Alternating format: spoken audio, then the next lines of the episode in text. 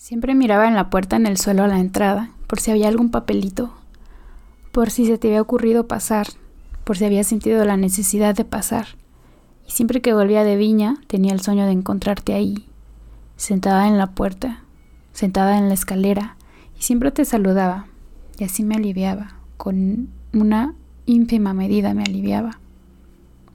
También cuando los perros ladraban mucho, pensaba que eras tú, que podías ser tú, porque así le ladran los perros a las personas que no conocen, y el viento en las ramas del damasco, y en las hojas, y el viento en las plantas, también eras tú, también podías ser tú, y los perritos que vienen a pedir cáscaras de queso, también podías ser tú, pero nunca fuiste tú, nunca, en ninguno de estos casos fuiste tú, siempre fue el viento, y los perritos, y los pasos de otras personas, y los ladridos para otras personas.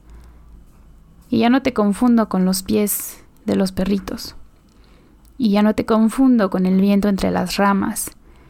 Y ya no te confundo con el viento entre las hojas. Y ya no te confundo con el viento entre las plantas. Y ya no te confundo conmigo. Y ya no me confundo contigo. Y ya no nos confundo a los dos.